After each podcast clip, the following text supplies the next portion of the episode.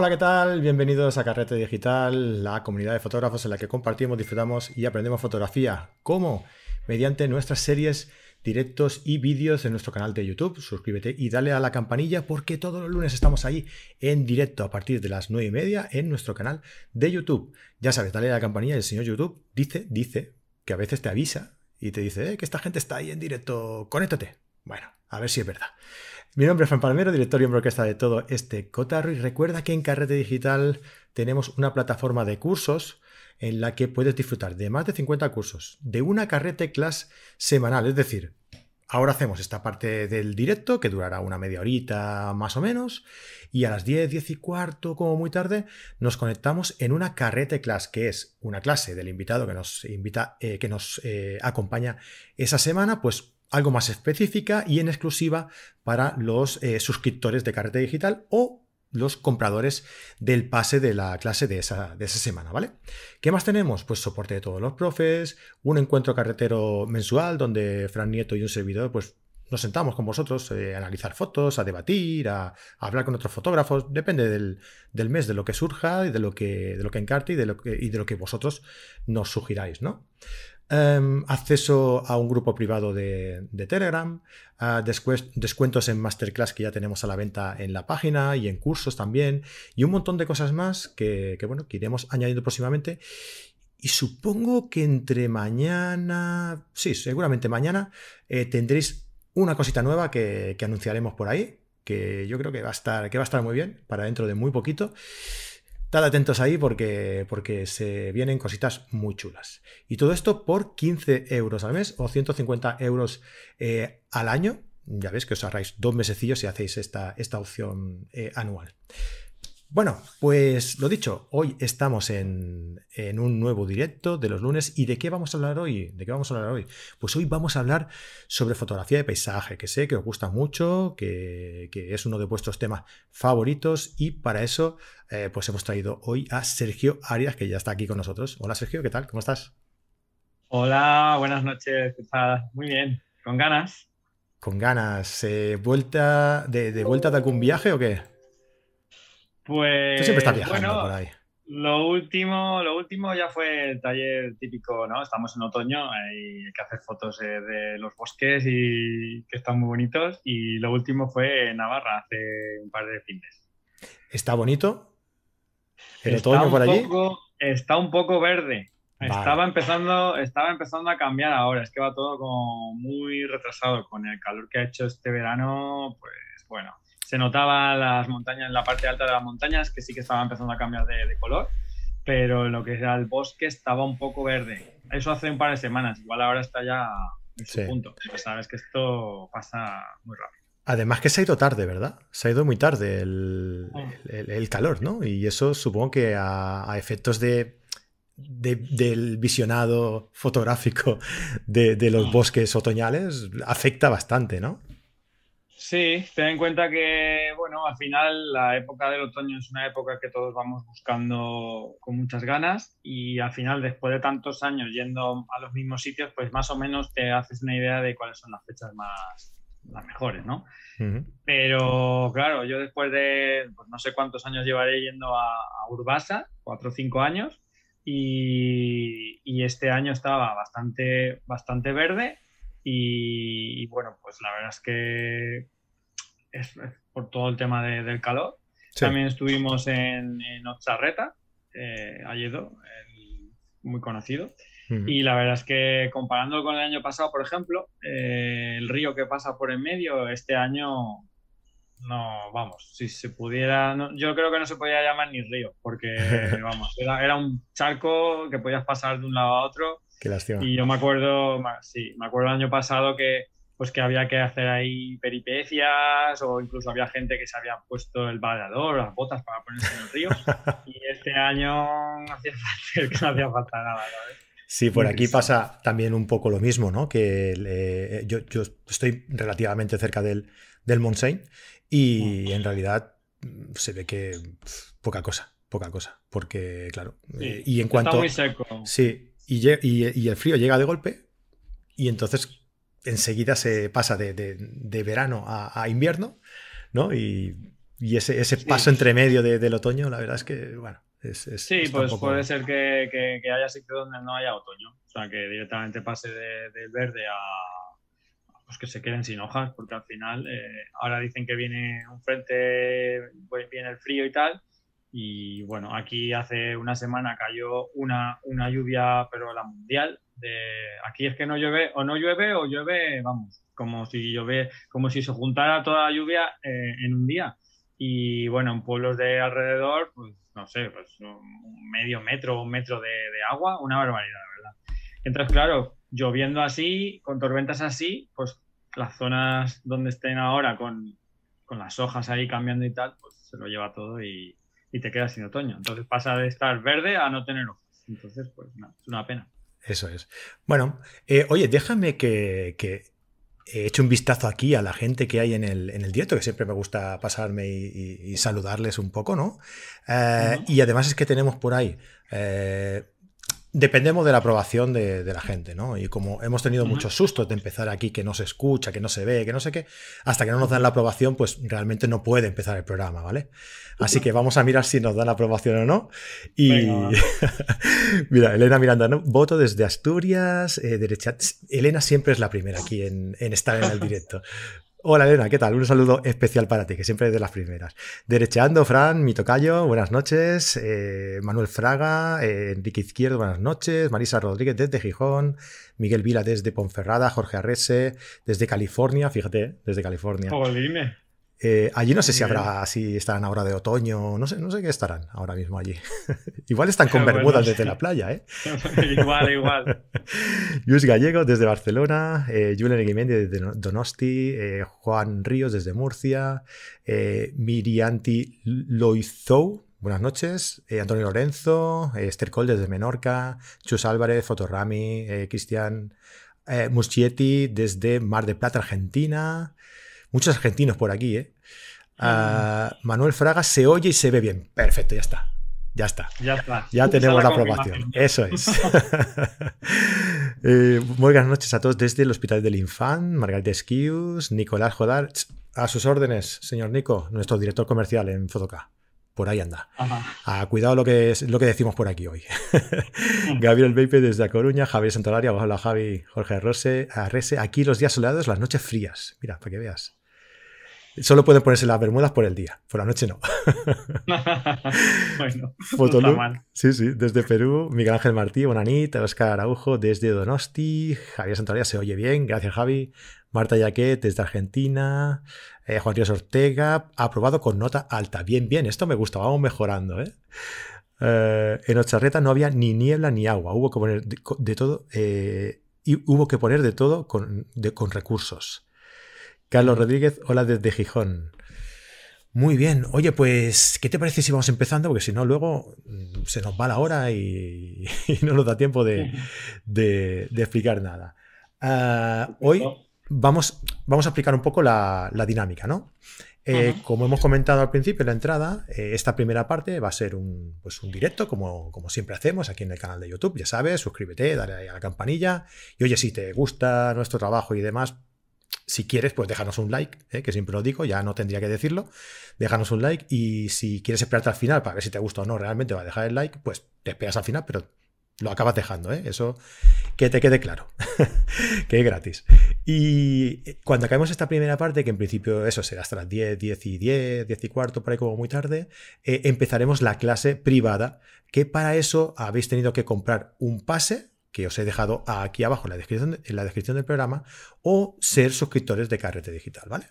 Eh, entráis ahí en vuestro perfil de vuestra, eh, en nuestra página web, una vez os logueáis a la página web, entráis en vuestro perfil, os saldrá ahí la opción de entrar en el, curso y eh, pues os unís a la reunión de, de Zoom y nada, pues nos vemos todos ahí en la reunión, comentamos, damos la clase, preguntáis las dudas que, tengáis y luego queda colgada en la página web eh, para que la veáis cuando queráis, ¿vale? Ese es el procedimiento habitual. Si hay cualquier problema, si hay lo que sea, pues me dejáis un comentario y nada, pues eh, empezamos. En esta primera parte vamos a hablar un poco sobre composición en paisaje y creo que tienes preparados ahí, que te los has preparado con montón de tiempo de antelación, tengo entendido, eh, algunos consejos sobre composición en paisaje, ¿verdad?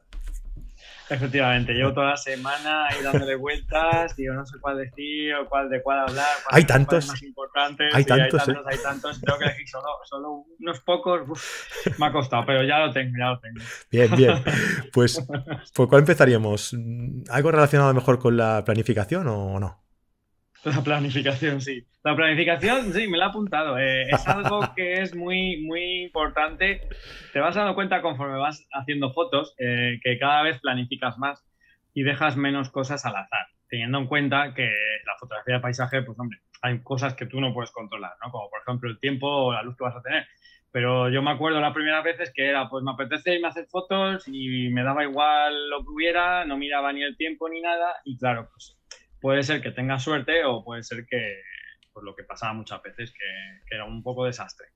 Entonces, cuando empiezas a planificarte las fotos, ya no, ya no solo qué foto quieres hacer, sino que empiezas a, pues empiezas haciendo un trabajo de ir a ir buscando sitios o incluso muchas veces cuando vas paseando por, por tu propia ciudad o vas, yo qué sé, imagínate que eres en el campo y tal, que vas haciendo otras cosas, pero estás un poco atento a lo que ves y te, te vas apuntando como, mira, este sitio tiene que estar guay, esta localización tiene que, que, que aquí puede salir una foto.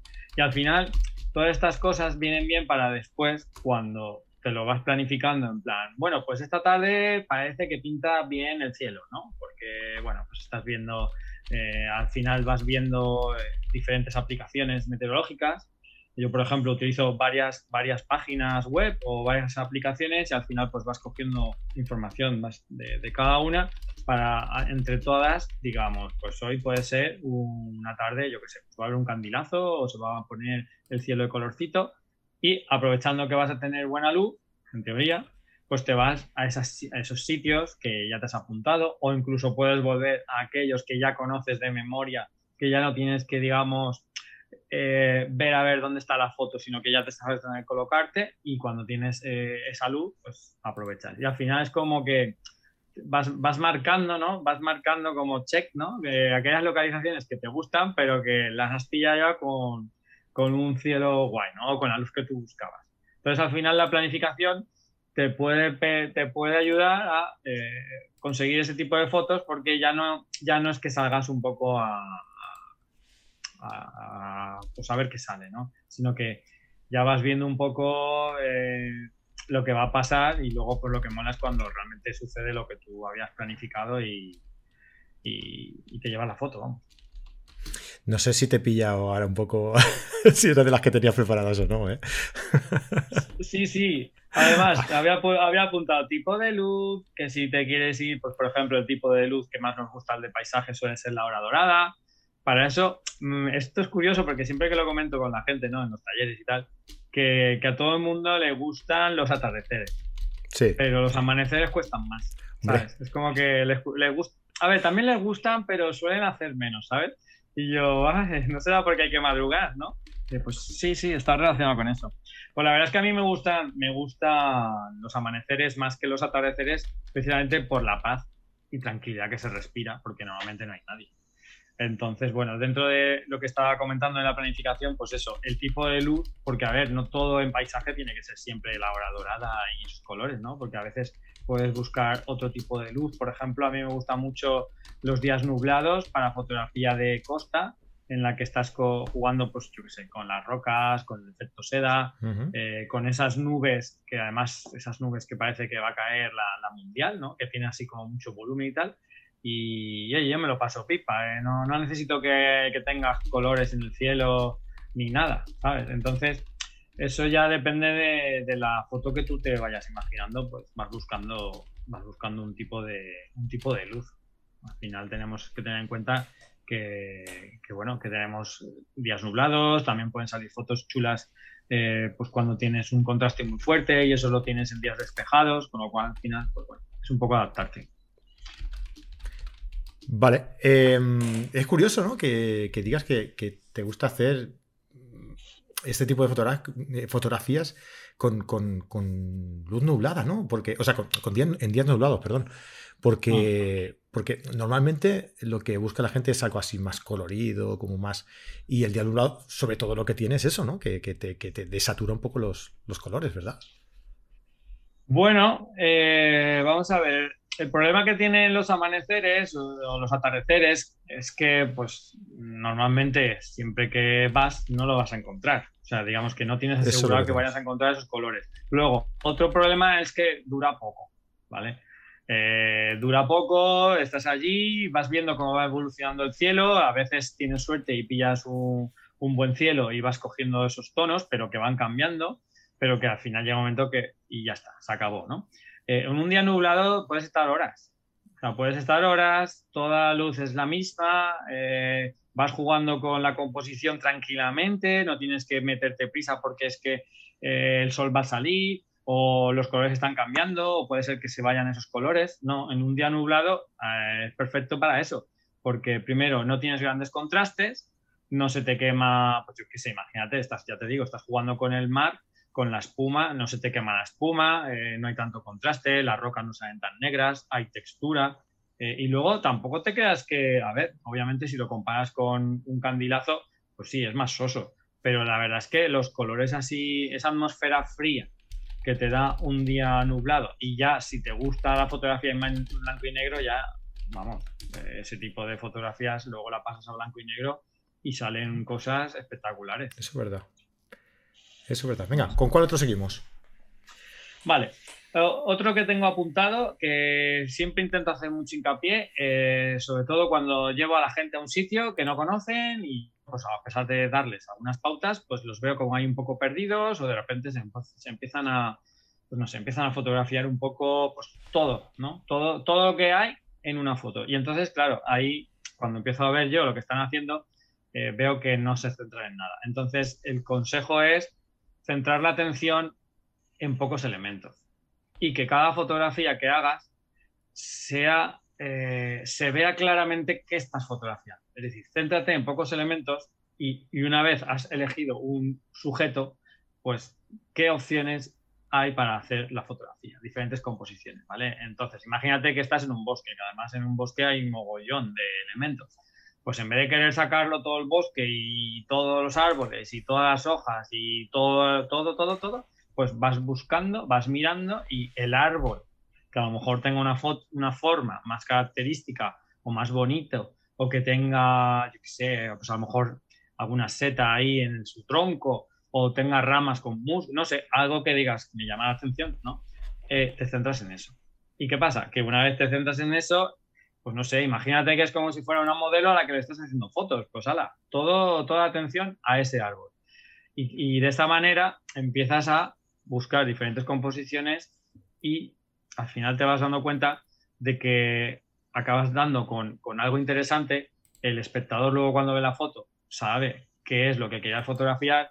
Digamos que no son esas fotografías tan ambiguas que cuando miras eh, ves tantas cosas que no sabes no sabes dónde mirar. Entonces es centrarse en pocos elementos a la hora de hacer una foto.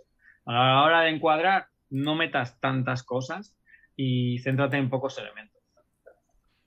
Aunque sí, a veces meter muchas cosas a mí me, resulta muy interesante. Meter muchas cosas. Sí que es verdad que, que centras la atención, eh, que al meter menos centras más la atención en, eso y ya más diriges más la, la mirada del espectador, ¿no? Pero sí que es verdad que si metes muchos elementos ah, y lo haces bien, tienes la posibilidad de, a lo mejor crear una historia ¿no? en, esa, eh, en esa toma. ¿no? pero claro, es mucho más difícil meter mucho más información y crear esa historia que intentar centrar la atención en un elemento en, eh, una foto. ¿no? Habría que tener en cuenta dos cosas. Eh, sí, la, la primera es que efectivamente es mucho más fácil componer con pocos elementos. Y, no es que tampoco esté diciendo de que no metas muchos elementos. Eh, así de, lo que quiero decir es que no lo hagas así de golpe y porrazo nada más llegar. Es decir, lo que te permite hacer esto es que si tú llegas a un sitio que no conoces, tienes que explorar, tienes que buscar, mirar el encuadre y ver algo que te llame la atención. Si empiezas por ese elemento y luego poco a poco vas abriendo el encuadre o vas metiendo otros elementos, todo será más fácil.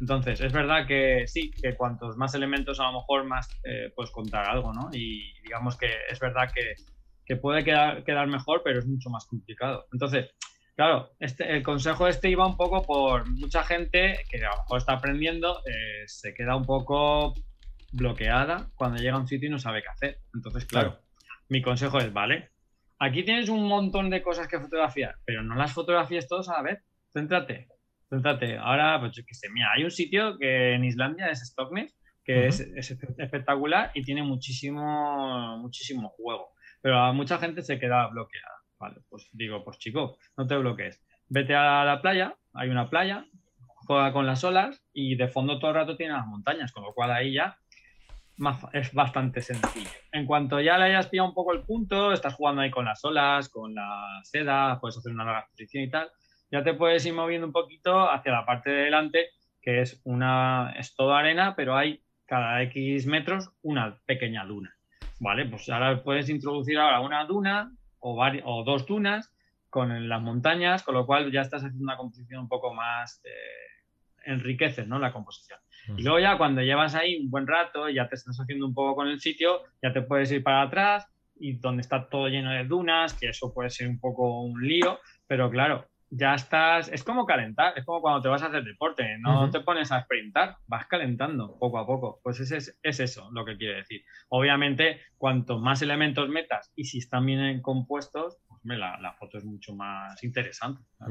Perfecto. Por cierto, eh, igual Fran se nos ha quedado por ahí por Islandia, porque ahora que caigo. aquí no está. aquí no está. no, bueno, eh, que eh, no lo he dicho antes, pero que, Fran hoy no puede estar con nosotros, que normalmente sí que está, pero hoy no ha podido estar y bueno, pues que desde aquí le mandamos un, saludo. Saludo a Fran. que bueno, que, me contabas antes que, que te encontraste estando en Islandia eh, en el mismo sitio con cinco minutos de diferencia, primero a Julio Castro y, después a Fran Nieto, ¿no? Sí, Curiosidad. Islandia es como una parte de España, ¿sabes? Lo que pasa es que está allí, pero la cantidad de fotógrafos españoles que hay allí siempre es espectacular. Pero que te encuentres a dos, además con uno que ya que había hablado con él precisamente para, pues para ayudarle un poco con alguna localización para Islandia, que te lo encuentres en el mismo sitio a los dos con una diferencia de unos cinco minutos, digo, esto, vamos, yo les decía, vosotros además, ellos dos son de Galicia, digo, seguramente eh, vivís cerca o relativamente cerca y no os cruzáis y vaya aquí en Islandia, ¡pam! Y os encontráis eh, aquí. encontráis, Qué bueno. Venga, vamos con otro, Sergio. Venga. Eh, vale, en fotografía de paisaje se suele utilizar mucho el gran angular. Uno de los consejos que yo suelo dar siempre es que nunca está lo suficientemente cerca. ¿Vale? Es decir, hay que acercarse mucho, mucho, mucho, ¿vale? Entonces, yo veo, pues eso, gente que a lo mejor me viene y dice, ostras, me acabo de comprar, me he comprado el 1635 eh, solo para, para el viaje. Aprovechando que me iba a Islandia y tal, me lo compro yo, vale, muy bien. El gran angular hay que saber utilizarlo. Entonces, ¿qué pasa? Que luego les ves en acción y siempre se quedan súper lejos, pues, por ejemplo, en el caso que estábamos hablando, pues súper lejos de la duna. Y la duna, que realmente es una duna así grande, en la foto con un gran angular se queda en una, cosa muy, pequeñita. Entonces yo digo, es que te tienes que pegar. Y yo, acércate. Y más, más, más. Y entonces casi ya que estás encima comiéndote la duna, ¿no? Y claro, es lo bueno que tiene el gran angular. Estás tan encima, pero aún así te entra. Te entra todo. Y entonces, ¿qué pasa? Que se ve una, duna, una roca, lo que sea, se ve enorme. Y claro, es que no tiene nada que ver la fuerza visual que, que puede llegar a tener eso. Entonces, para todos aquellos que tengáis un gran angular, acordaos de esto la próxima vez que vayáis a hacer fotos. Y es que nunca está lo suficientemente. acércate, acércate y ya verás eh, cómo cambia eh, el punto de vista. Eh, es una barbaridad lo que, lo que puede cambiar. Claro, además, al tener el primer, el primer elemento, el, primer plano tan cerca, y, y, ya de por sí el gran angular tiene una profundidad de campo bastante grande, pues claro, la foto tiene un recorrido enorme porque la profundidad de campo es bestial, ¿no? Sí, sí, sí, puedes, hombre, puedes, depende del sitio y de los elementos, pero puedes hacer una especie de recorrido con los elementos que te vaya llevando al fondo y que te lo vaya, que te lo vaya, ¿no? Que vaya haciendo como una especie de, especie de, recorrido y que transmita esa profundidad. Eh, claro, al final también lo que te permite ese gran angular es contar, precisamente lo que hablas tú, contar historias, porque al final estás introduciendo diferentes elementos, ¿vale? O incluso te puedes centrar en un elemento para que se vea grande y aún así te da eh, para mostrar el entorno en el que está. ¿Vale? Porque a lo mejor con otra focal tú te centras mucho en un elemento y ¿qué haces? Pues sacar el elemento, sacas el detalle y poco más. Pero el gran angular lo que te permite es eso, sacas ese, ese objeto, ese elemento y aún así te da para que digas, y mira, este es el entorno, ¿no? Imagínate que eso es una flor, pues para que veas, yo qué sé, dónde, dónde, dónde se encuentran este tipo de, flores, pues aquí, ¿sabes? Entonces, pues es muy interesante. Por cierto, que tú estás hablando aquí ahora sobre composición y no hemos comentado que tú has publicado un libro sobre composición. Sí. Paisaje. Algo, algo publicado. sí, sí, Oye, pues si, luego, si quieres luego comentamos un poquito así por encima, pero que vaya, que básicamente si queréis echarle un vistazo eh, podéis entrar a su página web, que lo he dejado aquí en la... Lo tenéis aquí abajo en la descripción y, y, echarle un vistazo al, al, libro. Si quieres, para que no lo dejemos y no se nos olvide, haz así una pequeña introducción ah, para que la gente se haga un poco una idea. Es, es, es un libro muy, muy práctico y muy visual. Eh, obviamente hay texto para poder explicar, pero ¿qué explico? Pues explico bastante en un lenguaje bastante llano eh, por qué una fotografía funciona y por qué no. Y eso con cientos y cientos de ejemplos. Entonces, claro, creo que así es una buena forma de aprender, eh, como vamos a hacer de hecho después en la clase, analizar diferentes fotografías, compararlas entre sí y ver por qué esta funciona y por qué esta no. Perfecto. Se llama Practica la composición. ya que estamos, lo decimos también. Mira, por aquí Manuel Fraga nos dice que lo empecé a leer hoy. Mira, le hemos recordado. ¿eh? Ah. He dicho, Espero que te guste. lo tenía aquí en el armario y no lo he empezado todavía. Hoy que sale en carrete voy a, voy a leerlo. Ah, vamos con otra. Venga, otro, otro consejo, que bueno, esto más que paisaje es un consejo de composición en general. Eh, y es que, hay que probar diferentes eh, formatos. Es decir, siempre hay mucha gente que casi todas las fotos las hace en horizontal. Y yo soy... A mí me gusta hacer muchas fotos verticales, pero, pero es que en el fondo depende del sitio al que vayas. Hay hay situaciones que se prestan más a hacerlo de una forma u otra. Pero intento obligarme a hacer fotografías, eh, encuadres horizontales y verticales de los mismos sitios. O sea, de, una, pues estás en un sitio interesante donde estás haciendo fotos, intenta no, no simplemente limitarte a, pues todos son encuadres horizontales. No, prueba también en vertical, a veces te puede sorprender e incluso puede llegar a funcionar mejor un formato u otro. Y sin embargo hay gente que es al revés, hay gente eh, que, pues por ejemplo, en el viaje a Eslovenia había, un hombre que, todo era verticales. Digo, pues mira, tú eres al revés, tú tienes que probar horizontales, claro. porque las horizontales también funcionan. Entonces, la cuestión es no encasillarse y no, y no hacerlo siempre todo igual, porque si no, eh, aparte que tus composiciones van a ser bastante parecidas, porque si todo lo haces en horizontal, es que hay veces que no funciona. O sea, a veces que en un sitio el, una composición en formato horizontal no funciona y tiene que ser en vertical y viceversa. Entonces, no hay que, no hay que cegarse y hay que intentar obligarse, sobre todo como ejercicio. Luego ya, obviamente, cuando tengas experiencia, ya irás viendo si funciona mejor uno u otro.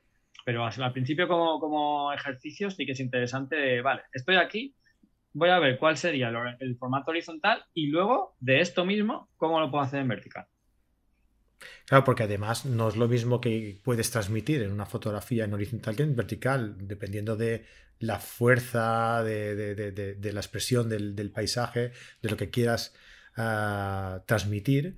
Eh, no es lo mismo hacerlo en vertical que en horizontal, por lo tanto mm, hay que ir cambiando en, relación a lo que tú quieras transmitir con esa, con esa foto. No tiene sentido hacer una foto que quieres expresar fuerza eh, en horizontal. Bueno, o sí, ¿no? Pero que normalmente lo consigues de, otra forma, ¿no? Dándole una, un, formato vertical, consigues transmitir más fuerza, ¿no? Por ejemplo. Le, dotas más, ¿no? De, ese mensaje, hmm. digamos.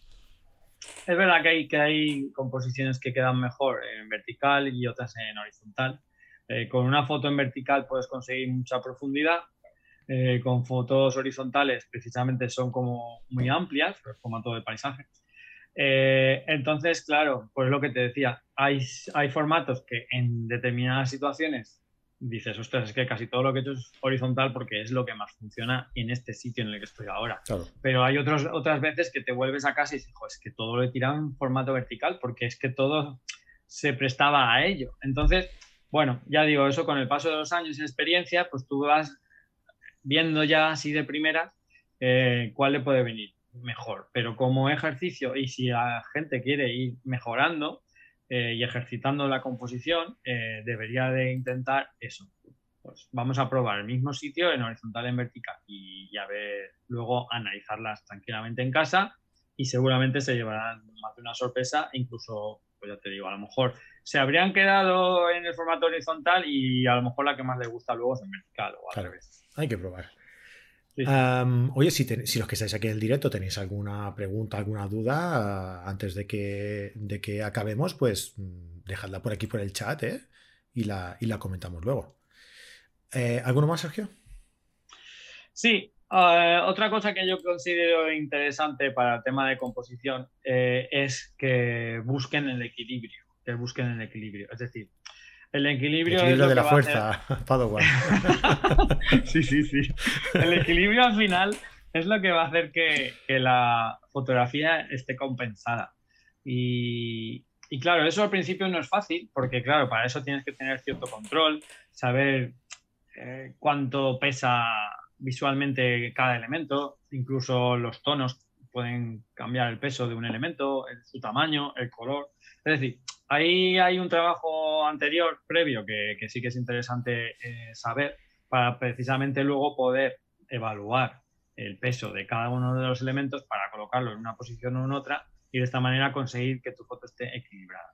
¿Por qué queremos equilibrar la foto? Pues para que no esté descompensada, para que no se le vaya la mirada al espectador a una zona y se quede totalmente vacía la otra, que, que vayas haciendo ese recorrido que tú quieres que haga para que analice, o sea, para que visualice todo lo que aparece en la foto y no se queden elementos por ahí perdidos. Eh, pues, o, también para fotos que, que, no parezca que se estén doblando hacia un lado, ¿no? Que, que parece que la, ¿no? la, típica foto con el mar, el horizonte, y de repente parece que, que está doblado el horizonte y claro, se te va un poco la mirada. Eso sería lo más básico, pero a nivel de composición se pueden equilibrar fotos de, de muchísimas formas entonces, eh, por ejemplo, la misma regla de los tercios es una, es una forma de componer que ya de por sí te está, si, pues, por ejemplo, si sitúas cada un elemento en una intersección y otro en otra intersección, pues ya digamos que se empiezan a compensar. Con lo cual, ese tipo de composiciones que, que se suele hablar así muy, de manera muy genérica, al final lo que hacen es que te ayudan, sin que tú te des cuenta, a equilibrar la foto porque estás colocando los elementos en las posiciones adecuadas o idóneas. Perfecto. Bueno, pues eh, me parece muy, muy interesante todos estos consejos que hemos, que hemos conocido, eh, hemos conocido hoy. Eh, para todos aquellos amantes de la fotografía de paisaje, estoy convencido que, que, serán, serán muy útiles. Y a mí lo que me gustaría es que nos comentaras ¿Qué es lo que vamos a ver en la clase esta premium que vamos a empezar ahora en exclusiva para los que tengan el pase, que aún pueden comprar el pase y entrar y verla? ¿eh? Y, O suscriptores de, de Carrete Digital. Pues básicamente lo que vamos a hacer es, vamos a poner eh, muchos ejemplos, eh, fotos de, de, situaciones en las que yo he tomado varias fotografías en ese momento y luego claro, llega el momento de decir, vale, ¿y con cuál me quedo? entonces vamos a coger todos esos ejemplos, vamos a ir mostrando las fotos, luego las vamos a poner en común para ir comparándolas unas con otras y, e iré comentando de por qué esta sí, por qué esta no, por qué esta eh, me viene mejor a lo que yo buscaba. Entonces, analizar ese tipo de fotografías viene muy bien porque como disparamos tantas fotos, eh, llega un momento que dices, ostras, es que tengo eh, seis o siete fotos muy parecidas y no sé con cuál quedarme al final, esas, esas, esos encuadres que tú has ido haciendo poco a poco, los has ido modificando para hacer o diferentes pruebas o porque no te convencía y al final, pues digamos que cuando las ves en el ordenador, pues te toca analizarlas y ver cuál es la mejor. A mí eso, eso es algo que me da mucha pereza. Me, sí, a ti ya creo. me cuesta muchísimo, tío. Me digo, esta está bien, pero es, pero es que esta tiene esto, pero esta si se hace esto puede quedar bien y si es, y al final no borran ninguna, tío. es un ah, problema. Muy claro tiene que estar, ¿eh? Muy claro tiene que estar para, borrarla. No sé quién me dijo una vez eh, que no te puedes enamorar de tu trabajo. Porque en el momento en el que te enamoras de tu trabajo, te sabe mal borrar fotos. Eh, pero claro, y a veces, mientras con menos fotografías te quedes de una sesión, es mejor porque la gente tiende a, comparar eh, y además a comparar por volumen. Es decir, si tienes muchas, las buenas quedan diluidas entre, entre todas. En cambio, si tienes pocas, se supone que esas son las mejores y, es como que le das más valor, ¿no? Sí, está claro.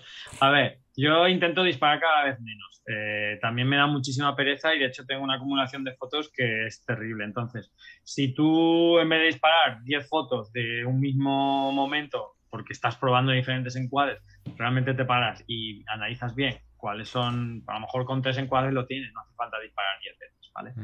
Eh, pero luego también, eh, bueno, depende del momento, sí que puedes, pues, por ejemplo, yo de los ejemplos que voy a poner, pues vamos a analizar, por ejemplo, por lo que estaba comentando, pues la foto en horizontal y la foto la misma en vertical. A ver, ¿cuál es mejor? O utilizando diferentes distancias focales, ¿cuál realmente funciona mejor? También vamos a ver algunos ejemplos en los que es el mismo sitio, pero yo no he parado de moverme de sitio, ¿vale? Entonces, claro, eh, ¿Hay alguna que es mejor que la otra? Sí, pero también muchas veces tenemos que analizarlo en función de lo que, cuál es lo que, qué es lo que tú buscas. No es que estén mal, sino se, trata, eh, en función de lo que tú quieres mostrar en la foto, esta es la que mejor funciona. Eso es lo que vamos a hacer en la clase. Muy bien. Pues ya sabéis, los que, los que podáis verlo porque hayáis comprado el pase o seáis suscriptores, ya podéis ir para, allá, eh, unidos a la reunión de, Zoom, os daremos acceso ahora en cuanto acabe, esta, eh, acabe este directo. Eh, y los que no, pues aún podéis comprar, comprar el pase, que además lo podréis mantener por siempre, o sea, esa, clase la tenéis para, para siempre. Pero lo interesante es eso también, ¿no? Que, participáis también en el directo, que hagáis vuestras preguntas, que, estéis aquí con, nosotros y que, bueno, que, lo viváis en primera persona y podéis hacer las preguntas directamente a, a, Sergio, ¿no? Y, nada, lo dicho, pues eh, Sergio, muchísimas gracias por estar aquí en el, en el directo. Ya sabes que, esta es tu casa y que estás invitado a, venir a hablar de composición o de lo que quieras, cuando, cuando quieras, y a ver si coincidimos con, con Fran en la próxima. Con Fran, pues nada, muchas gracias a ti y nada, encantado, ya sabes que cuando quieras aquí estoy. Muchas gracias. Y a todos los que estáis aquí en el, en el directo, pues oye, muchísimas gracias por haber estado por aquí. Eh, muchísimas gracias por haber estado por aquí. Ah, os invito a que, a que os apuntéis aquí a la, charla en directo dentro de, nuestra página web en Carrete Digital. Si os ha gustado, oye, dejadnos un like que no cuesta nada, que es gratis y estoy convencido de que el directo os ha, gustado. Eh, si no estáis en directo aquí en el chat, si sois de los que nos veis luego en diferido o si sois lo que, los, de los que nos escucháis, que hay mucha gente que, que, nos, que nos escucha directamente en podcast, que me parece un formato muy, muy chulo para, para, bueno, pues para escucharlo mientras estás haciendo cualquier otra cosa, no sé, estás fregando los platos. Yo lo hago mucho recogiendo la cocina cuando los, fines de semana me pongo a recoger la cocina, como hay tanto que recoger, me, como, me pongo mis casquitos y me pongo a escuchar podcast y me gusta mucho. Así que eso, que nos dejéis ahí un like un comentario, sobre todo un comentario. Eh, me gusta mucho escuchar vuestros comentarios de saber qué, os ha gustado. Si tenéis alguna pregunta, lo que sea, yo se la paso a Sergio sin problema y, os la contestamos, ¿vale? Lo dicho, eh, que paséis una muy buena semanita. Estad al tanto ahí porque tenemos noticias muy chulas esta semana y las iré haciendo llegar por redes sociales y por, y por el mail. Y, y lo dicho, que paséis una muy buena semana y muy buenas fotos. Hasta luego.